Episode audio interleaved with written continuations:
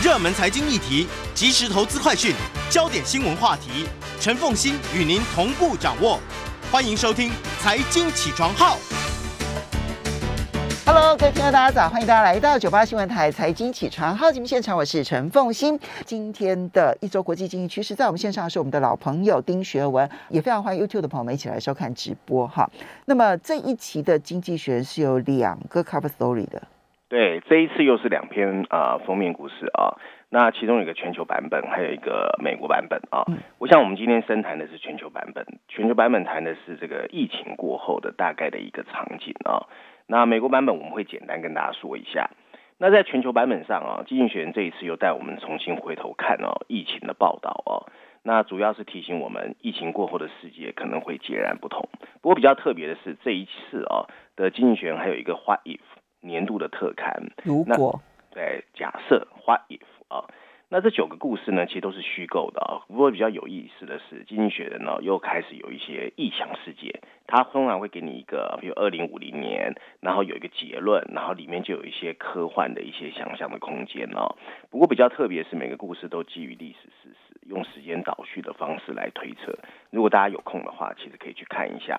那另外呢，它还有四篇文章，除了序论第一篇之外哦，就财经板块、商业板块。还有 graphic details 去告诉我们他自己啊做的一个模型，去看到的全世界现实情况，在疫情过后的 normal life 到底是回来了多少哦？嗯，这就是他所谓的正常生活指数。对，我想我们先来讲全球版本好了。好，那在全球版本的封面设计上，大家看到的哈是一系列连接在一起的新冠病毒，其中离我们最近的五个所谓的突刺蛋白哦。带着不同的颜色，特别显眼，甚至发光哦。对了，经济学人其实想表达的是，最近正在困扰我们的变种病毒的发展。那上面有一排白色的大字，The Long Goodbye，漫长的告别啊。然后呢，这个文章呢，它的大标题写的就是说呢，疫情过后，我们和新冠肺病的一个漫长的告别。补充标题说的是，这个疫情还远远没有结束，但它遗留下来的后遗症已经昭然若揭。我们来看一看文章的内容。文章一开始的时候啊，经济学人就问了一个，我想包括我们都很关心的问题，就是疫情到底什么时候可以结束？过去一年半，COVID-19 席卷了一个国家又一个国家，每次就在我们以为病毒已经快要离开时，一个新的变种病毒又会卷土重来，而且比上一次传染性更强。可是呢，随着疫苗接种人数的超过三十亿人次，全世界啊。疫情过后的生活其实已经隐然若现，有两个事情呢特别清楚。第一个就是疫情的这个最后阶段看起来是漫长而且充满痛苦。另外呢，COVID-19 会留给我们的是一个和我们现在想象完全不一样的世界。嗯，这个礼拜哦，经济学人发布了一个所谓的常态生活指数，它的结果反映了上述两个真实的现实。模型把疫情前的平均值设定为一百，然后它根据了跟踪了五十个国家，这五十个国家占全世界人口的百分之七十六，这里面包括各个国家的航班、交通和零售的数据。结果经济学人发现，这个全球数据现在的数字是六十六，虽然已经是二零二零年的四月疫情刚刚爆发时的两倍，但只有疫情爆发前的一半左右。可是。COVID-19 现在仍然在很多国家大力肆虐，台湾也是一样哦。嗯，以经济学模型中表现最差的马来西亚为例哦，这个国家遭受的感染浪潮是今年一月底的六倍，所以它的得分只有二十七分。造成这个情况的主要原因就是疫苗接种的不完整。风险倒数第二名是台湾哈，在爆发了致命危机的撒哈拉以南的非洲地区，更只有百分之二点四的十二岁以上的人口。呃，接受了第一剂的注射，即使在疫苗充足的美国，也大概只有百分之三十的人得到了充分保护。尽管今年全球会生产一百一十亿剂的疫苗，但据估计，要让所有疫苗注射完成还要几个月。如果自私的富裕国家高估了自己需要的疫苗数量而刻意囤积，需要的时间更长。而新的变种病毒还加剧了疫苗接种的缺乏。德尔塔病毒最初在印度被发现，它的传染性是武汉病毒的两到三倍，确诊病例传播速度之快，已经让医院耗光了床位和医护人员。即使在高达百分之三十的人接受过疫苗的地区也是这样。变异的病毒甚至可以在接种过病毒的人群中继续传播。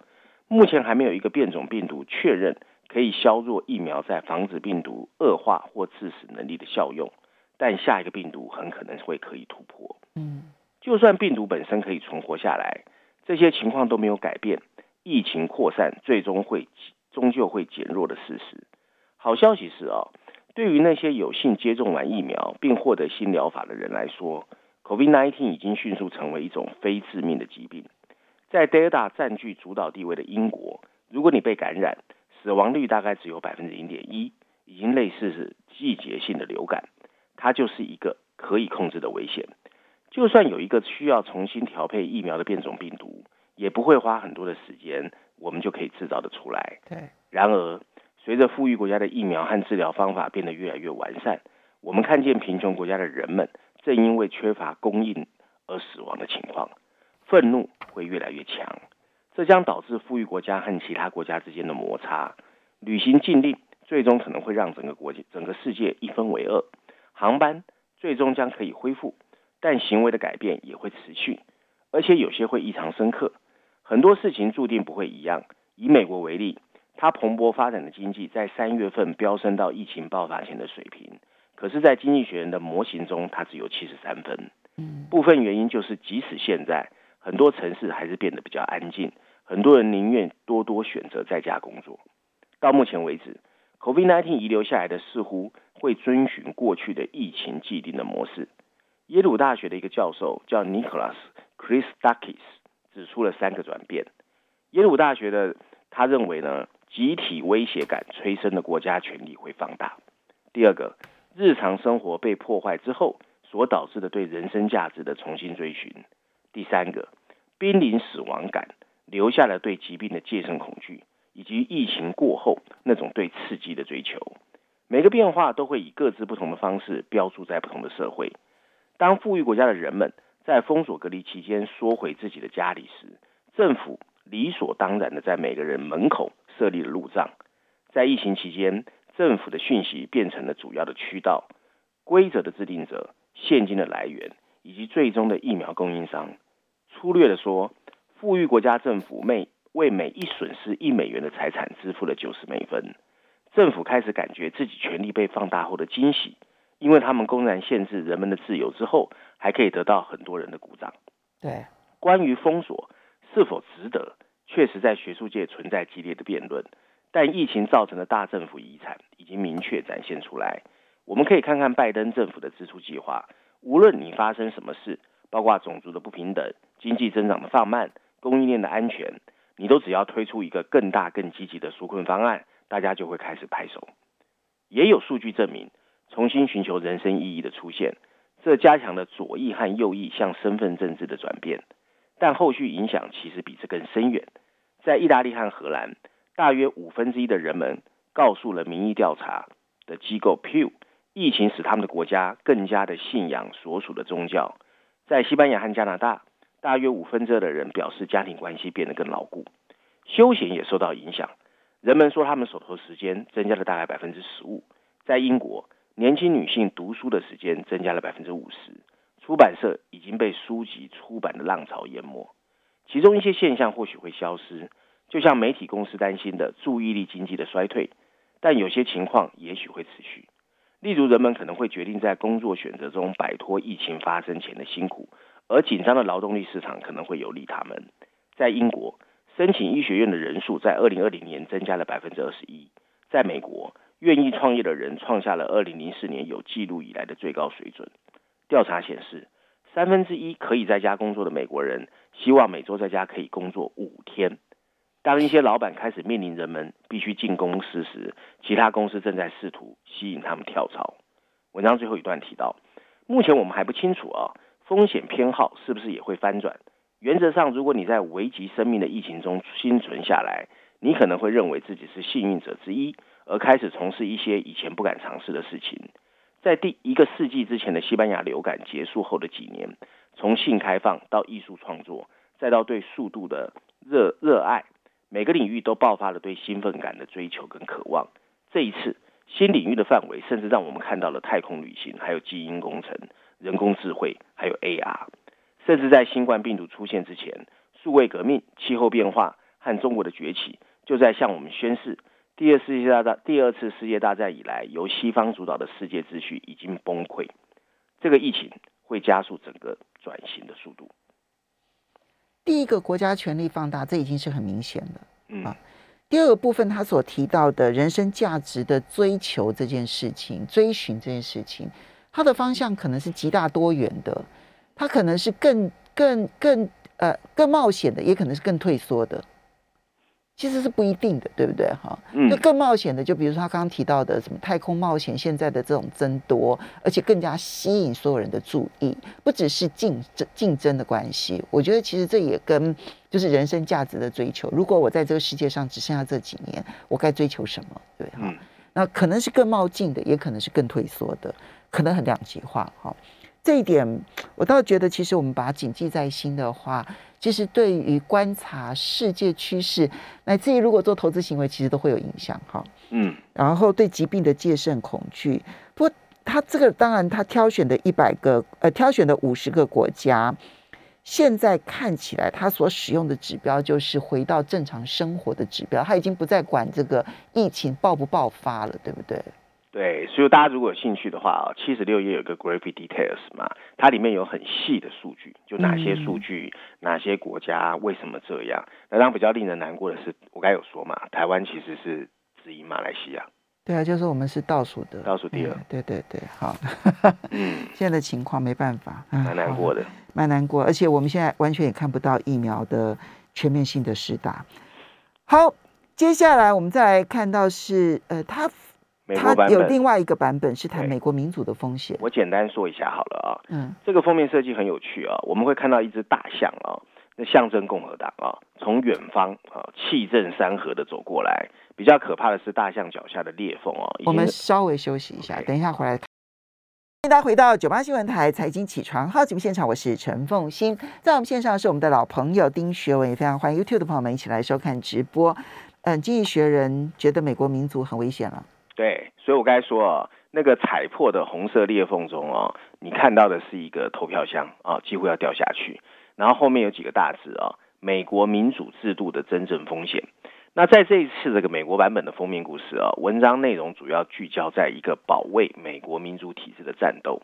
拜登竞选总统的时候，曾经承诺要在全世界各地重振民主体制，但他很快会发现啊，自己的美国正处于一个保卫民主体制的斗争中。六月份啊，有两百多个美国的著名民主学者签署了一封信啊，公开警告美国各地的州政府法律的变化，正在把几个州转变为不再满足自由公平选举最低条件的政治体系。共和党的领袖啊，McConnell 在一月份甚至表示，如果失败方的无无事实指控可以推翻选举的结果，美国的民主会进入死亡的螺旋。可是呢，他所属的共和党就是现在在造成这个事情的始作俑者啊。那民主党人士认为，选举制度面临的威胁集中在谁有投票权上面。更令人担忧的是，投票后会发生什么事？在整个美国，共和党掌握的州政府的立法机构都受到了川普跟他盟友的压力。他们始终坚称拜登没有赢得总统大选，这个结果就是他们正在试图通过立法把选票计算变成一个党派的斗争的战场，这会导致成为一个法院永远没有办法解决有争议选举的幽灵。在二零二零年大选的争议时间对峙消至消退那么久之后，美国的投票制度还是充满了伤疤。好、这大概是这一篇文章。所以他认为最大的风险是对投票制度的阴谋论，以及对投票制度的不信任。这件事情会摧毁美国的民主。对，主要是这样，就是说，其实从乔治亚州开始哦，美国很多的州它开始在改嗯选举的制度。那这些选举的制度呢，其实都有都有一些共和党和川普这个的痕迹在里面嗯啊、所以对于未来的制度的公平性会有影响。但我觉得，其实对全世界民主最大的考验，就是它能不能让人民真的生活得好。其实我觉得真正的考验在这边，就是这种治理模式，它的治理模式究竟是让嗯更大多数的民众受惠，还是它会把所有的这个这个获利集中在极少数的人。就我觉得任何制度到最后，其实检验的标准都是这一个。对啦，其实我觉得在我们成长过程，我们曾经觉得民主哦是非常神圣，绝对是好的东西。我想连我们现在都有点怀疑吧。嗯，我不是不不相信民主，而是那个嗯结果。呃，对，就是那个他的实施的方法跟你的结果是不是符合？我觉得这一点是要去检验它的，不断不断的检验它，没有任何的制度可以保证它完美哈。好，接下来你挑选的这一篇算是很乐观的喽，要谈这个乐高对我们的创新所上的课，这个是伦敦金融时报的社论。我是觉得很有趣啦。如果家里有小孩哦，大家对乐高一定最耳熟能详。事实上，它也是现在最成功的一个玩具公司嘛。而且我也觉得，我儿子小时候喜欢乐高这件事情，我觉得帮助好大哦。没错，嗯。那这一篇文章很特别，是它的论点又不一样啊。它的大标题写的是“乐高教给我们的创新一课”，它针对的是企业和企业家哦。补充标题写的是。这个玩具制造商的再生塑胶积木是一个极具价值的创新成就。我们来看一看文章内容哦。文章一开始他说，乐高这个名字本身已经拥有了一个非常罕见的成就啊，值得赞扬。在父母仍在努力哄骗孩子远离各种数位三 C 的诱惑之际，这家丹麦公司的塑胶积木依然是现在深受全球孩童喜欢的实体玩具之一。不过，这种有形的存在其实是喜忧参半的。对于喜欢这个玩具的父母而言，它可以让他的小孩远离数位的屏幕，还可以灌输他们认为仍在进步的西方价值观，包括了鼓励创造力，而且他们男女都适合。但对于不喜欢乐高的父母而言，他们担心孩子是在一个充满塑胶的环境中长大。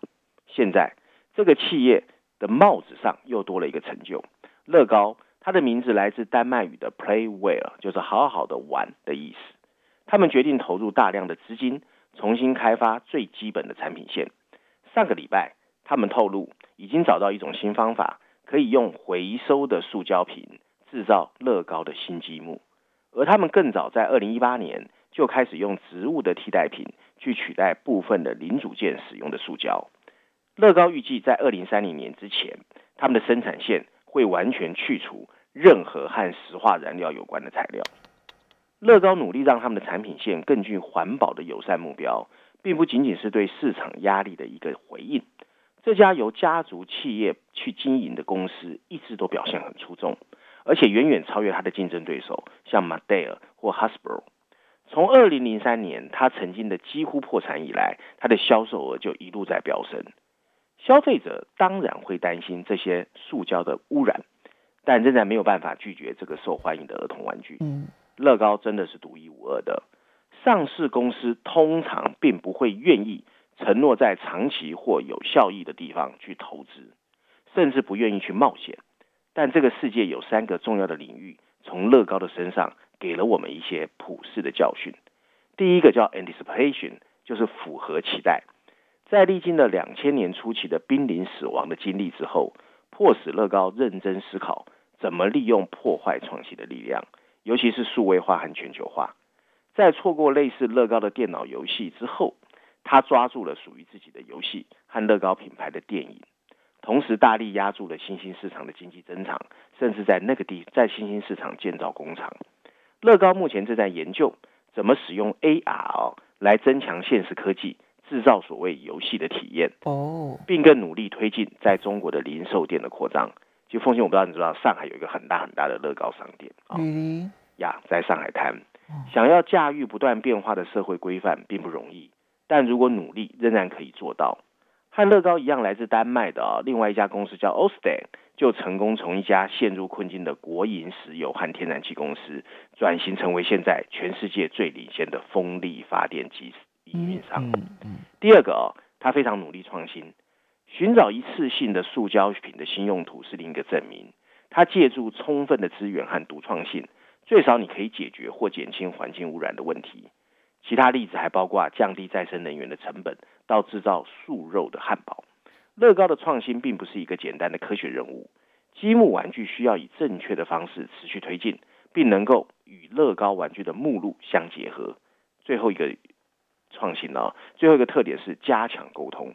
乐高在大多数的企业中一向享有声誉，因为父母和祖父母仍然能够把乐高跟他们的快乐童年回忆联系在一起。不过，品味总会发生变化。现在这个世界对产品的态度，可能会因为几个网络攻击而从支持变成极度的考验你。文章最后提到哦，乐高的可回收积木现在还在一个原型的阶段，他希望在未来几年能够部署完成。但借由现在就宣传乐高想远离塑料的友善举动，可以让我们更加的放心。阁楼上的一盒乐高积木仍然会是几代人可以共同拥有的玩具。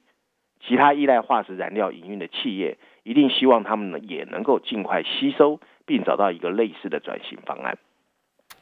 嗯，我听到了乐高的很多现在想要转型的努力，哈。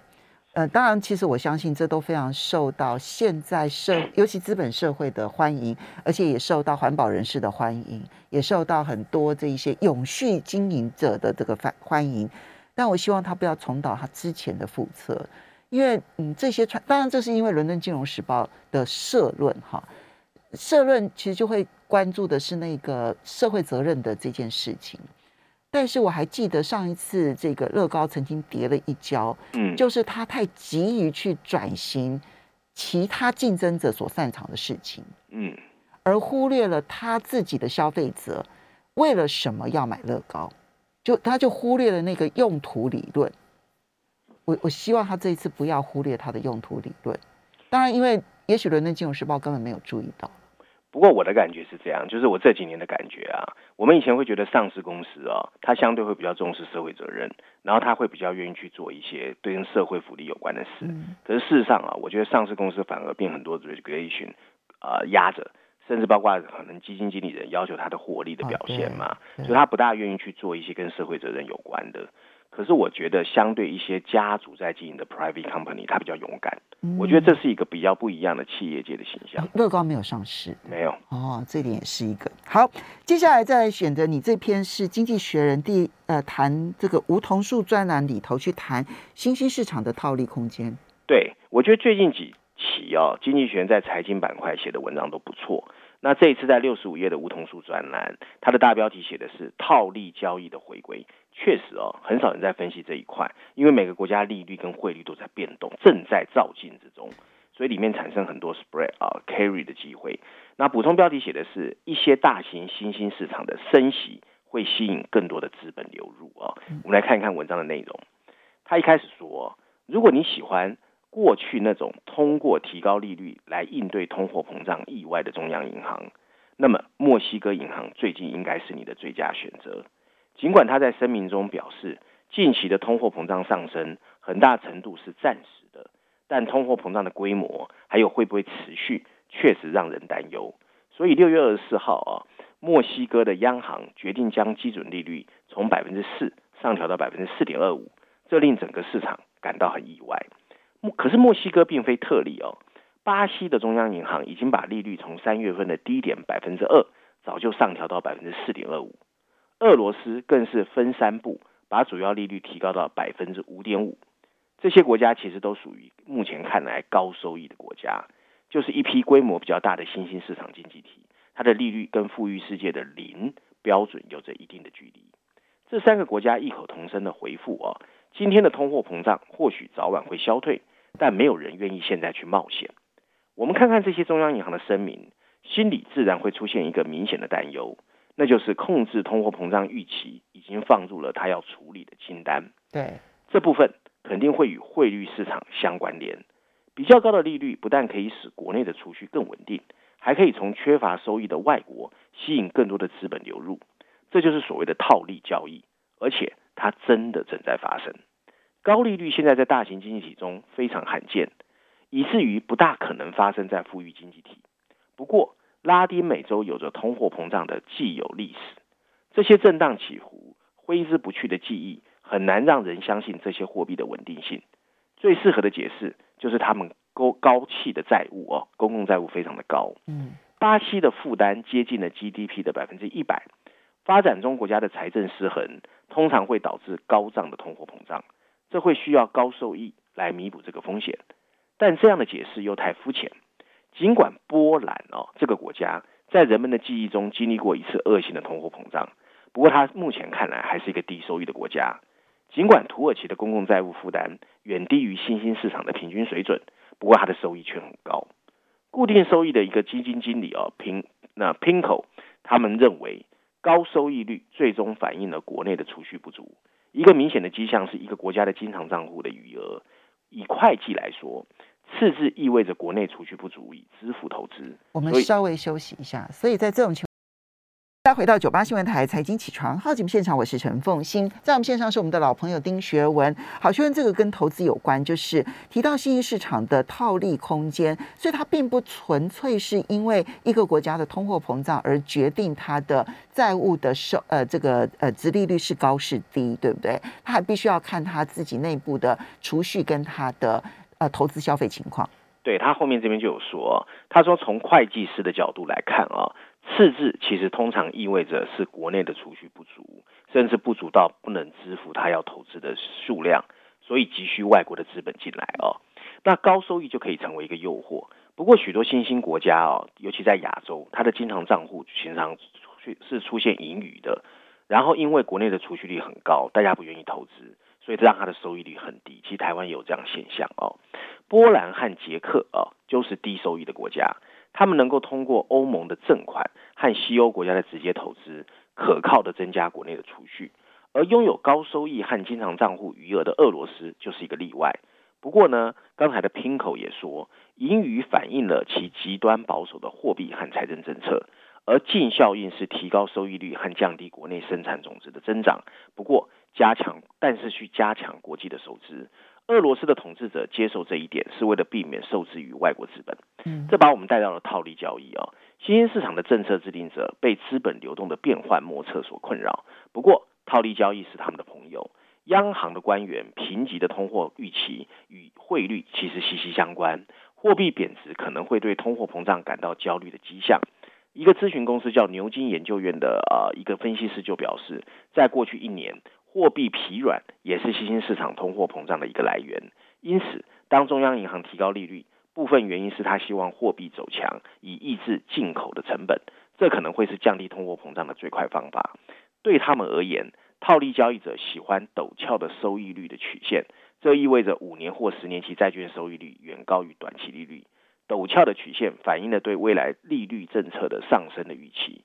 交易员还希望压住货币升值，利率以外的因素。随后会开始发挥作用。第一个是估值，如果一种货币最近大幅下跌，则它再次上涨的空间更大。另一个是一个国家的贸易条件，就是出口相对于进口的价格。由于高油价，石油出口国现在受到青睐，套利交易者必须注意可能炸毁货币的影响。土耳其的高收益很有吸引力，但它不稳定的货币政策让它成为了地雷区。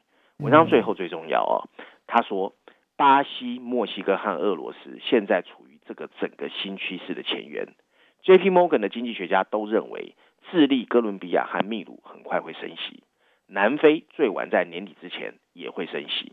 墨西哥银行和企业不会挂出欢迎套利的标语，但他们会早晚会做这样的动作。他们的货币升值升得越多，他们要做的工作就越少。嗯，好，大家如果有兴趣的话，这一篇看起来有一些可以套利的名牌在里头。不过，当然这都是属于大型投资者可以做的了。是啦，哦，对，好。接下来这一篇，我看你脸书上面提到说，这是你最喜欢的这一篇。对啊，今天早上还有很多人那个在微信大陆朋友，你知道，说跟我说这个记者要离开了，所以说他留下来的最后一篇文章。哦，真的？对啊，对啊，叫欧阳龙，中文名字叫欧阳龙。好好，我们来我们来听看这一篇文章。它是六十六页的财经板块的自由广场啊，它的大标题写的就很好。他说，经过他十年在中国的实地观察后，他对中国仍然保持乐观。他用了一个 “stubborn” 啊这个字。补充标题写的是，即使习近平强势执政届满了十年，中国现在看起来还是生机勃勃，不见停止啊。文章一开始他说，你想象一下，你在中国西南部一个城市叫贵阳。坐计程车时，你会多么的困惑？经济学的专栏作家他说，就他自己啊，他有一次去去那边坐计程车的时候，告诉司机说他要去新区。司机回头问他：“你是要去那个新的新区还是旧的新区？”把他吓一跳。原来变化这么的大，他已经变成旧的新区。因为七年前他来贵阳的时候，那个地方他印象深刻，像一座鬼城，几乎没有人。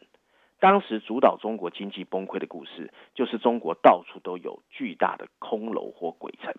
可是这一次情况完全不一样，他本来预计哦会很快的能够来到贵阳就离开，结果发现整个贵阳到处交通堵塞，计程车在红色的尾灯中的海洋中缓慢的爬行，旧的新区早就被填满了。然后新的新区开始陆续出现，所以七年前的鬼城现在生气勃勃，而且塞塞车，OK，塞满了啊。那对他而言，长期留在一个国家的最大好处，就是他有助于培养自己的谦卑。随着岁月的流逝，很多你自认坚决的假设会慢慢开始生锈。大多数的地方都是这样，但在像中国经济这么复杂的地方更明显。过去十年的中国经济变化。让经济学人感同身受。最清楚不过的就是，这并不是因为我们过度悲观，我们也曾经对中国过度乐观。现在需要的是一个，我们需要重新再平衡，好好去看中国。早在二零零七年，当时的中国总理温家宝就曾经自责中国经济过于不稳定跟不平衡。这似乎表明了当时的领导人已经抓住了核心问题，并准备采取行动。然而，经济一下变得更加不稳定。在二零一五年发生了有史以来的金融崩溃，然后情况和以往一样的不平衡，投资远远超过了消费。尽管如此，我们承认中国在经济领域的作为，在过去十年绝对功大于过。尽管有很多关于它会崩溃的预测，不过在过去十年，整个中国经济规模的增长增加了一倍。我们还能怎么去批评它呢？一个常见的反驳是，中国的成功是虚幻的。政府只是推迟了债务堆积造成的高位回落，把过失推迟当然是混合作为的一部分。或许经济学最安全的赌注，就是当经济增长急剧放慢时，中国可以推出更多的基础设施项目，并呼吁银行要提供更多的贷款。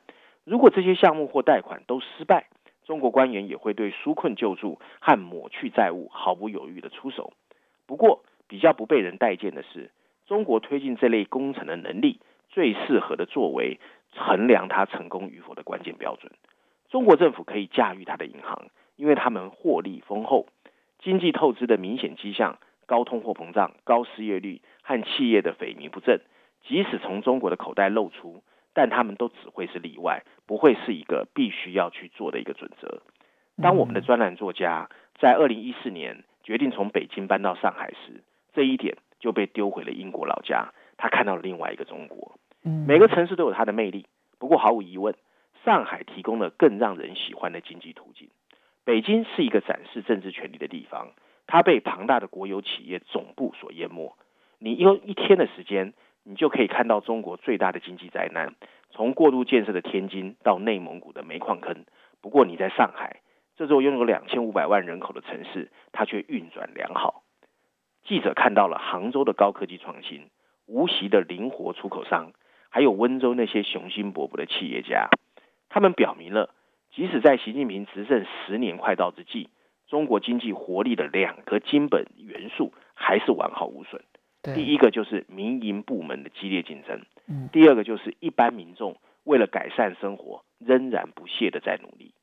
现在的全球环境，你去说中国经济的好话，其实你压力很大，因为大家都在骂中国。尤其共产党公开坚称，它的增长记录是因为它优越的政治制度。的确，政府在国家的发展中发挥了很重要的角色。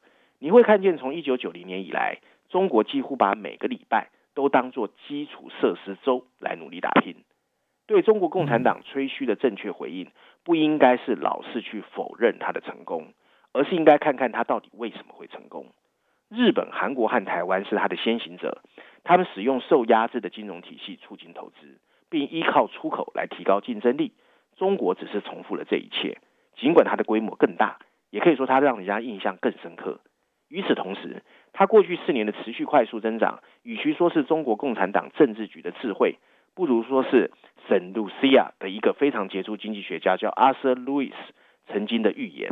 他在一九五零年就认为，当农农业的劳动力能够从低收入阶段转移。如果管理得当，可以把农业推向更高产次的产业，并完成追赶的过程。未来十年肯定会有更大的挑战，因为百分之六十五的中国人以及居住在城市，人口也接近顶峰。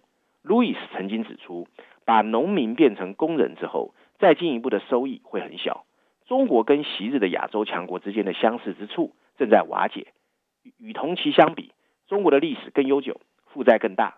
大多数国家在成熟之后会寻求加强法治，可是习近平看起来在培养更强大的政党统治，再加上一个危险的外部环境，面对西方和经济脱钩的威胁，中国追求更大程度的自力更生是合理的。由于它的规模跟复杂性，它很快会从半导体到机器人技术的关键领域取得胜利。但全球进口替代的悲惨历史告诉我们，这是一个迫于无奈的其次策略，它会涉及大量的浪费。并导致最终的增长放慢。文章最后一段提到，所有这一切都几乎足以让你变成一头中国的熊，就是看坏中国。我们不会去预测全面的崩盘，而会认为中国将难以避免的慢慢走向 stagnation，就是停滞。在跟分析师和投资者谈话，你会发现这种慢版本一次又一次的重复出现，它已经成为某种程度的共识。这是经济学的专栏作家在中国长期经营后。一直怀疑他的经济状况会持续向好的最大原因。嗯，所以他最后一段告诉告诉我们说，他不断听到这样的消息，但是这十年下来，他必须要重新回头去审视，他也许有很多基本想法，也许并不是正确的。没错。嗯。所以你必须，嗯，他当然提到的那些成功因素，我觉得其实就讲到一半而已了，因为他前半段的故事跟后半段的故事其实是两种完全不一样的故事。但是我觉得，包括西方社会，包括我们，其实都没有认真的去看到他后半段的，其实走了一条跟传统的制造代工，然后这个进口替代完全不一样的这一条路。我觉得到目前为止，其实还没有认真去看待这件事情。嗯，好。好，不过这篇文章相当的有意思，尤其是听说这个这个记者现在是要离开《经济学人》，他最后一篇文章了吗？对啊，我我觉得主要很接地气了。对，非常谢谢学文，也非常谢谢大家，谢谢。